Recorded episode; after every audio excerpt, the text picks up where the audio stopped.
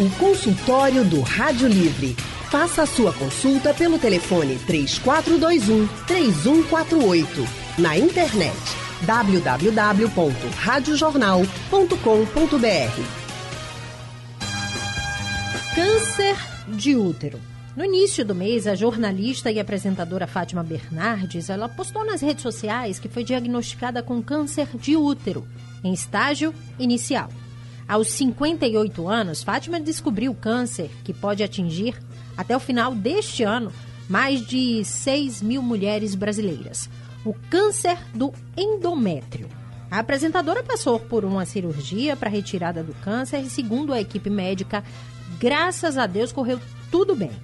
O caso chamou atenção para o diagnóstico, os sintomas e o tratamento, não só desse tipo de câncer, mas de outros que podem surgir no útero, como o de colo de útero, por exemplo. O Instituto Nacional de Câncer, o INCA, estima que para cada ano do triênio 2020-2022 sejam diagnosticados 16.590 novos casos de câncer de colo de útero só aqui no Brasil. O câncer de colo de útero foi uma das causas mais frequentes de morte por câncer em mulheres. Câncer de útero é o tema do consultório de hoje, que recebe a ginecologista Flávia Anchiele. Boa tarde, doutora Flávia, seja bem-vinda. Boa tarde, Lília. Tudo bom, Prazer doutora? estar com vocês. Tudo bem. A honra é nossa. A doutora Flávia é médica ginecologista, possui graduação em medicina pela Universidade Federal de Campina Grande, realizou residência médica em ginecologia e obstetrícia pela Universidade Federal de Pernambuco, é preceptora no Instituto de Medicina Integral Professor Fernando Figueiro, MIP, e atua como docente do curso de medicina da Faculdade Pernambucana de Saúde. Também com a gente, o cirurgião oncológico e coordenador do Departamento de Cirurgia Pélvica do Hospital das Clínicas de Pernambuco, Vandré Carneiro. Boa tarde, doutor Vandré. Seja bem-vindo também ao nosso consultório. Boa tarde, Lilian. Boa tarde a todos. Uma ótima tarde, doutor Vandré, cirurgião oncológico, doutor em oncologia e coordenador da residência de cirurgia oncológica do Instituto de Medicina Integral Professor Fernando Figueiro, em MIP, além de ser diretor do programa é, de câncer hereditário do Hospital das Clínicas de Pernambuco, MIP, e Secretaria Estadual de Saúde. Você ouvinte, pode participar com a gente, enviando suas dúvidas através do painel interativo ou ligando para cá, para a Rádio Jornal, para conversar diretamente com os doutores. Eu começo perguntando à doutora Flávia. Doutora Flávia, que tipo de câncer é esse que foi diagnosticado na Fátima? Bom, Lília, a Fátima teve câncer de endométrio é, é um, o endométrio ele é uma ele é situado dentro do útero né? É aquela partezinha que todo mês a, ao a mulher menstruar ele sangra né? É o que promove o nosso, nosso sangramento é, a, todo mês a menstruação. Não tá. é um câncer comum. Dos uhum. cânceres uterinos o mais comum realmente é o câncer de colo uterino. Tá eu vou perguntar então é, para o doutor Vandré em relação ao câncer de colo de útero, qual a diferença para o que a Fátima foi diagnosticada? É, são, dois, são dois tipos de câncer bem distintos, como Flávia muito bem colocou. O câncer de colo uterino ele tem uma importância epidemiológica muito maior. Infelizmente, no nosso meio, ele mata várias mulheres. Ele tem uma incidência bastante relevante e tem uma peculiaridade que é uma neoplasia maligna no qual existe a prevenção. A uhum. prevenção tanto através da vacinação do HPV, quanto através do Papa Nicolau. Então, é uma neoplasia maligna no qual a gente consegue mudar a história natural da doença a partir do momento que a gente consegue implementar esse tipo de prevenção. Infelizmente, na nossa região, é, isso não é feito de forma eficaz e acaba que a população paga um preço muito alto, justamente por, pela incidência que deveria ser bem menor. A gente vai falar sobre é, a prevenção também, doutor Vandré, aqui durante o decorrer do, do, do, consultório, mas eu queria que o senhor falasse quais são os outros tipos de cânceres do útero. A gente tem o, o câncer de colo uterino, que é o que foi colocado por você e por Flávia, que é disparadamente o mais comum, uhum. e a gente tem o câncer de endométrio. Dentro do aparelho reprodutor feminino, a gente também tem a neoplasia maligna de trompa e ovário, assim como o câncer de vulva e vagina esses são bem menos frequentes. No útero propriamente dito, a gente subdivide em câncer de colo de útero e câncer de corpo do útero. Você tem até alguns subtipos histológicos específicos. Mas, de uma forma geral, os dois grandes grupos são esses que você colocou, o de colo uterino e o de corpo uterino, ou endométrio. Uhum. Doutora Flávia, é, Fátima, durante um exame de rotina, né, a gente está pegando Fátima como personagem porque foi um caso que ganhou uma repercussão, né, mas muitas mulheres passam por isso. É, não é um caso isolado, infelizmente. Ela tem 58 anos. Existe uma idade que tenha mais. É, é, seja mais propensa aí para o câncer de endométrio? Bom, o câncer de endométrio, ele acomete geralmente mulheres após a menopausa. Porque é o período em que esse câncer se desenvolve com mais frequência. No caso Fátima, 58 anos, provavelmente já está no período da menopausa. A idade em que a mulher entra na menopausa varia muito de acordo com o fator hereditário. Então, vai depender com que idade as mulheres da família entram na menopausa. Infelizmente, a gente não tem um exame de rastreio, não é indicado, na verdade, o rastreio para a população toda, justamente uhum. porque não é um câncer comum, entendeu? Então, assim, mas ele pode ser diagnosticado quando a paciente, após entrar na menopausa, tem sangramento. E aí ela pensa que voltou a menstruar, entendeu? Mas isso é um sinal que liga o alerta para a gente, enquanto ginecologista, investigar o endométrio dessa paciente. Existe algum sintoma, doutora Flávia, além, no caso desse sangramento, né? Um sintoma mais comum é o sangramento após a menopausa. E aí é interessante para as ouvintes saberem que a menopausa é quando a mulher passa um período de 12 meses sem menstruar. Então, após 12 meses, um ano sem menstruar, ela é considerada na menopausa.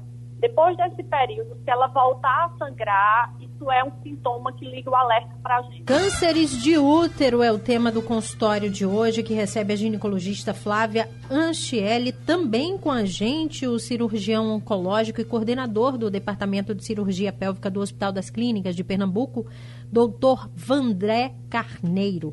Você ouvinte já pode participar, tá? Pode mandar suas dúvidas através do painel interativo ou ligando para cá, para a Rádio Jornal, para conversar com os especialistas, tirar sua dúvida, falar sobre né, esse assunto que é tão importante acomete tantas mulheres. Doutor Vandré, o senhor falou em relação ao diagnóstico, que é feito através de um exame. Eu queria que o senhor explicasse para a gente como é que é feito do, o diagnóstico do câncer de colo de útero, que é mais frequente, mais comum entre as mulheres. Tá, outro eu só fazer uma ressalva. Na verdade, eu coordeno o departamento do Hospital de Câncer de Pernambuco, departamento da Pelvis, né, o Hospital das Clínicas. Enfim, só para ficar registrado. Ressalva Mas, é, feita, doutor. Tá bom, obrigado. eu quem agradeço. É, o, o, câncer de colo uterino ele tem uma grande vantagem, inclusive em relação ao câncer de endométrio, como o Flávia muito bem colocou. Ele, é, nós somos capazes de diagnosticar o que a gente chama de lesão pré-maligna. A gente é capaz de diagnosticar uma situação onde a mulher ainda não tem o câncer e agir de forma precoce e preventiva para evitar o aparecimento desse câncer. Tá? Então, isso é justamente a ferramenta que a gente chama de prevenção. Uhum. A partir do momento que a mulher ela faz o exame preventivo, a gente consegue diagnosticar essas lesões precursoras e evitar que ela venha até o câncer propriamente dito. Isso, isso é uma ferramenta extraordinária, que quando feita de forma eficaz e quando acessível à população como um todo, a gente consegue, sem sombra de dúvidas, mudar a história natural dessa doença, já que é uma doença totalmente prevenível desde que a gente consiga atingir essas metas. E a prevenção ela é indicada para toda mulher que teve ou que tem relação sexual a partir dos 25 anos de idade. Tá? E além da, do preventivo em si, a gente tem uma outra ferramenta que é a vacinação, a vacinação contra o HPV. A imensa maioria dessas neoplasias malignas que atingem o colo uterino, eles são decorrentes de uma infecção por vírus chamado HPV, se a gente vacina nossas meninas e nossos meninos, a gente consegue evitar a circulação do vírus, consequentemente, evitar a formação do câncer nessas mulheres posteriormente. Doutor Vandré, são quantos tipos de HPV? Nós temos diversos tipos de HPV. A vacinação que é disponível pelo Sistema Saúde, ela contempla quatro subtipos. O subtipo 6 e 11 e o subtipo 16 e 18 é importante salientar que os 6 e 11 são responsáveis pela imensa maioria das doenças benignas do colo uterino, as chamadas verrugas, e os 16 e 18 são responsáveis por mais de 70% dos quadros de cânceres. Então a gente está falando.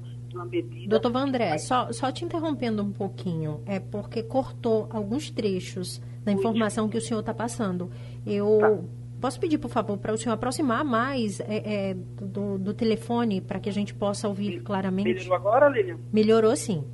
Ah, tá. Desculpa. Então, são diversos sorotipos do HPV, tá? E a vacinação, que é contemplada aqui pelo Sistema Único de Saúde, que é feita de forma gratuita, ela é adequada para quatro tipos. Ela previne os tipos HPV 6 e 11, são responsáveis pela imensa maioria das doenças benignas no colo de útero, as chamadas uhum. verrugas, e pelo tipo 16 e 18. Esses dois, eles correspondem a mais de 70% de todas as neoplasias malignas no colo uterino. Então, a gente está atingindo realmente um percentual significativo de, de, de prevenção para o câncer de colo uterino mesmo as mulheres vacinadas, elas devem continuar fazendo o exame de prevenção. Justamente porque, como eu coloquei, ele só vai atingir, a, vacinação não vai contemplar todos os sorotipos de HPV responsáveis pelo câncer.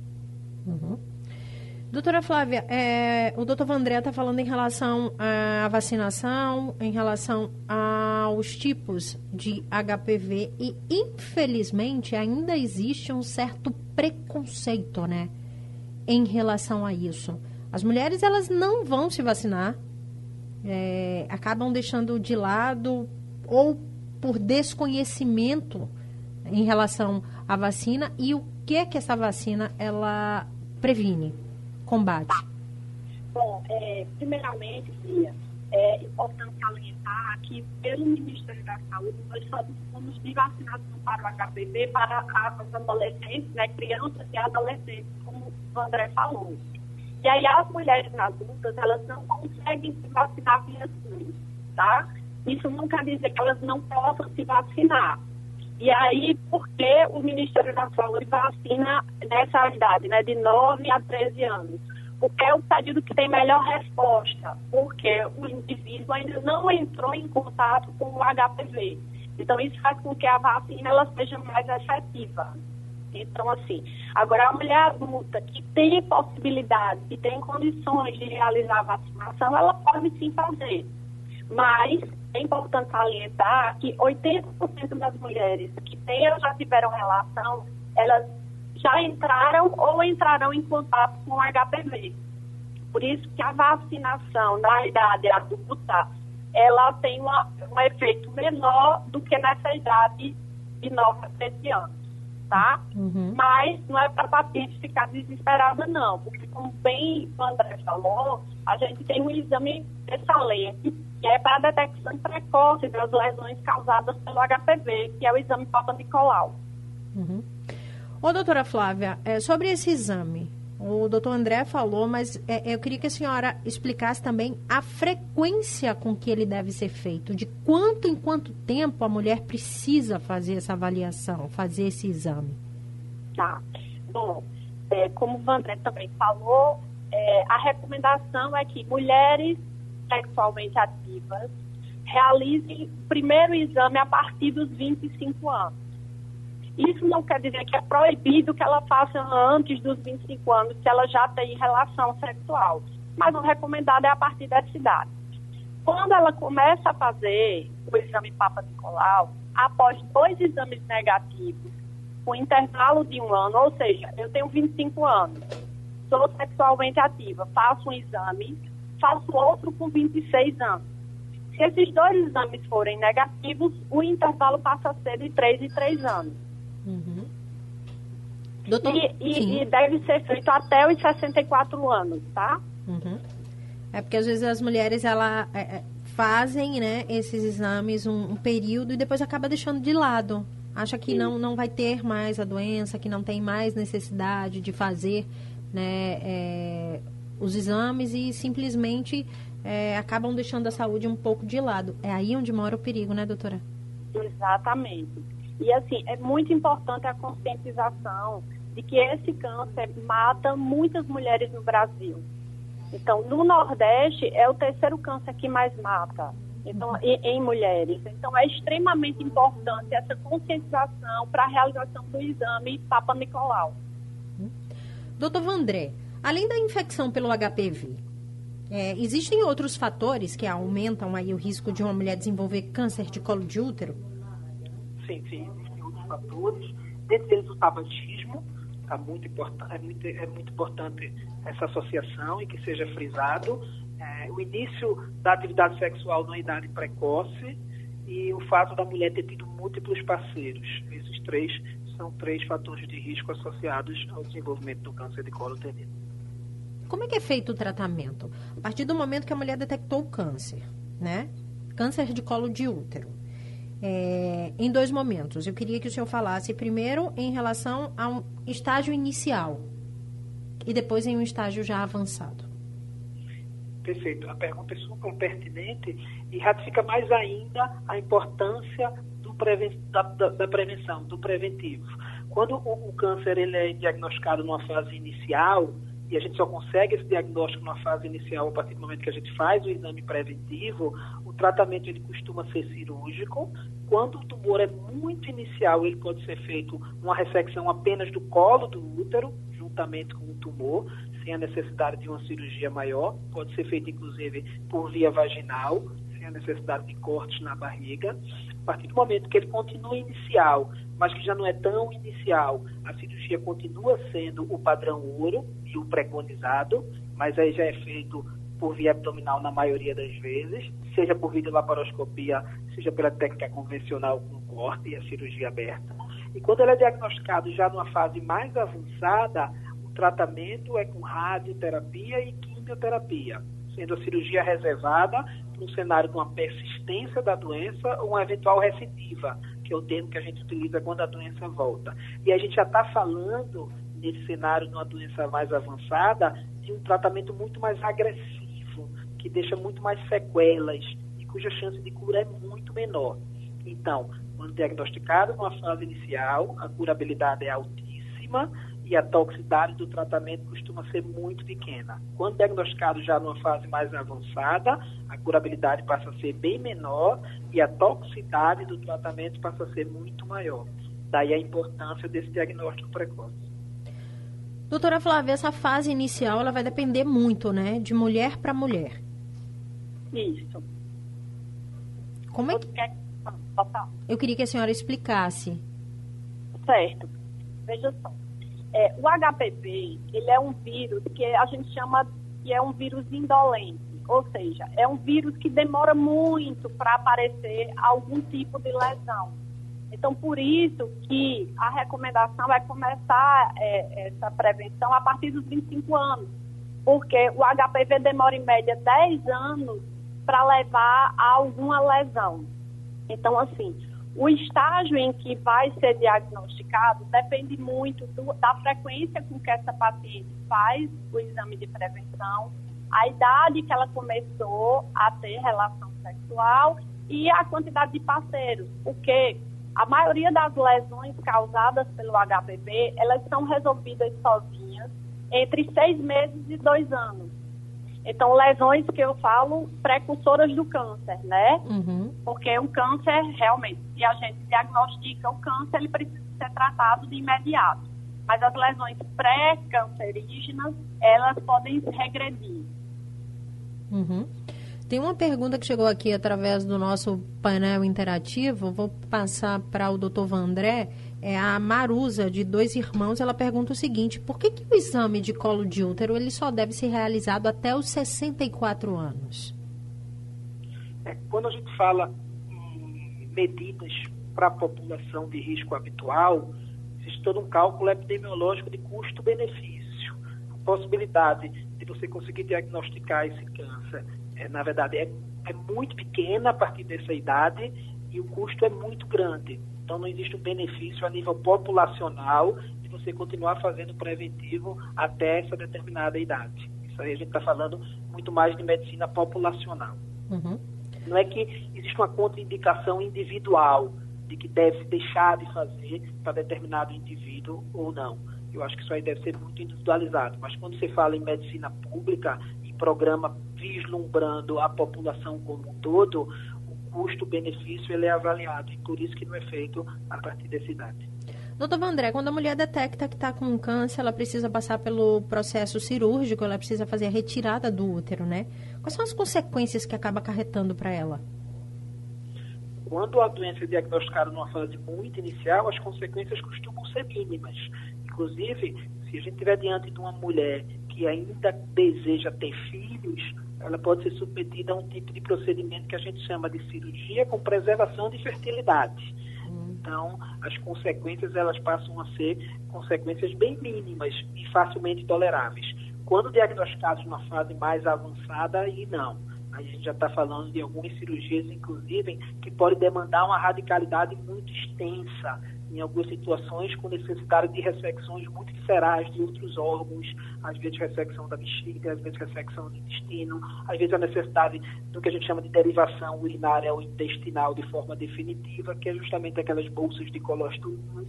Então, isso vai depender muito do estágio que foi diagnosticado a doença. E, mais uma vez, quanto mais inicial, menos complicação no que diz respeito ao tratamento proposto, muito maior a chance de cura quanto mais tardio esse diagnóstico, quanto mais a gente erra na situação de conseguir fazer uma prevenção eficaz, a gente vai pagar um preço muito mais alto, porque aí sim, as cirurgias podem ser cirurgias grandes, necessidade, inclusive, como eu falei anteriormente, de complementação de tratamento com radioterapia ou quimioterapia, e aí as complicações costumam ser complicações bem maiores do que quando a doença é diagnosticada lá no começo. Doutora Flávia, muitas mulheres se queixam e perguntam, né? A medicina evoluiu tanto, mas esse exame Papa Nicolau, ele ainda é muito, mas muito desconfortável. Algumas falam, ah, eu nem, nem vou fazer, eu acabo sentindo dor e, enfim, é, deixam de lado. Bom, é, primeiro, dizer que esse exame, ele é o padrão ouro para diagnóstico dessas lesões iniciais e para o diagnóstico rastreio do câncer de colo uterino. Então, assim, a gente sabe que é um exame incômodo, até porque a mulher tem que se despir, é um exame que uhum. precisa realmente ser interno para que a gente consiga visualizar o colo do útero, né? Agora, uma, uma coisa que facilita muito a diminuir o incômodo é quando a paciente não faz tanta força na parte da, da parte é, pélvica.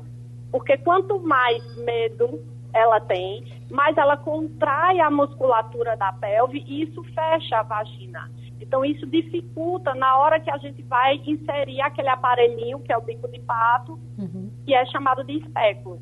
Mas, assim, é muito importante a gente salientar que esse exame, ele é o padrão ouro para rastreio populacional do câncer de colo de útero tá? É, existem aí algumas, alguns exames que se chamam de captura híbrida para o HPV, mas eles não são padrão ouro para o diagnóstico das lesões. Uhum. Então, a dica é chegar sem medo, né? Exatamente. A gente sabe que é desconfortável, mas o medo faz com que o exame fique incômodo. Doutor Vandré, um outro medo é em relação ao resultado do exame. Tem gente que tem medo de receber e falar, ó, eu não quero nem saber o que, é que tem aí. É um problema. Isso, é um problema. Eu acho que tem que ficar de mensagem que, na verdade, a partir do momento que você consegue descobrir numa fase inicial, você vai conseguir tratar de forma muito mais eficaz. Então, é a ferramenta que deve ser, sem sombra de dúvidas, utilizada pela população. Né? O exame, na verdade, ele só vai mostrar o que a pessoa tem. O exame não vai inventar uma coisa que ela não tem. Às vezes a gente, a gente ouve muito esse termo, né? Eu não vou nem fazer os exames para simplesmente inventar alguma coisa. Uhum. Na verdade, eu acho que essa ideia tem que ser completamente desmistificada. E assim, só tem sentido fazer o exame se realmente você for buscar o resultado. Porque a partir desse resultado é que a gente pode agir de forma efetiva, consequentemente diminuindo a chance de mais avançado e diagnosticando numa fase inicial com chance de cura muito maior. Doutor, esse tratamento, os exames e o tratamento, eles são disponíveis pelo SUS também? Sim, tanto o exame quanto o tratamento, eles são disponíveis pelo Sistema Único de Saúde. Os exames eles costumam ser realizados no, no, nos próprios postos de saúde. A partir do momento de diagnosticado a lesão, essa mulher deve ser encaminhada para um serviço terciário, e um desses serviços é justamente o Hospital de Câncer de Pernambuco, onde o tratamento vai ser realizado e o acompanhamento também, aí feito por especialistas da área da oncologia. Doutora Flávia, tem uma pergunta aqui. Se o câncer de colo de útero, ele pode gerar um outro tipo de câncer no corpo da mulher? Olha, o câncer de colo do útero, ele não gera outro câncer. O que ele gera são metástases. Quando diagnosticado em estágios avançados. Porque, mais uma vez, vamos aqui salientar, é, as, o, o HPV, ele age de forma lenta, se, ele é, se a lesão é diagnosticada na fase inicial, ele é curável, como o André já falou. E para ele evoluir para metástase, são anos de evolução. Né? Então, assim, você, mulher, tem como evitar chegar nesse estágio. Ninguém vai querer pagar para ver, né, doutora Flávia? Exatamente, não deve, né? É. Não deve pagar para ver. E até porque, como o André aí falou, os exames estão disponíveis né, nas unidades básicas de saúde. Então, assim, é, é muito importante que a mulher procure realizar os exames. Doutora Flávia, qual seria a orientação e a indicação para essas mulheres que muitas vezes têm medo de procurar um sistema de saúde para tentar né, fazer esses exames, para receber esse resultado, ou até levar uma filha, por exemplo? Tá.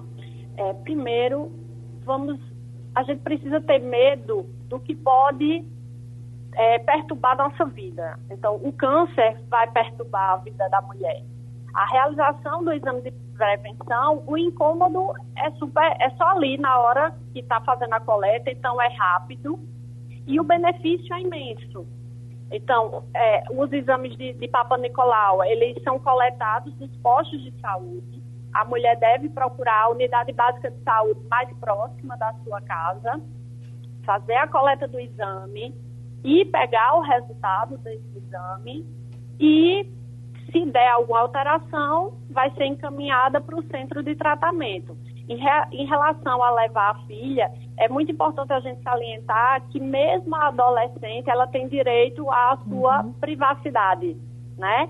Então, porque às vezes a adolescente começa a vida sexual e aí tem receio de ir porque a mãe quer ir junto. Então, mães, ao invés de vocês causarem esse medo na adolescente, que aí ela acaba não querendo ir porque tem vergonha de falar na frente da mãe, é importante estimular para que ela procure uhum. o sistema de saúde.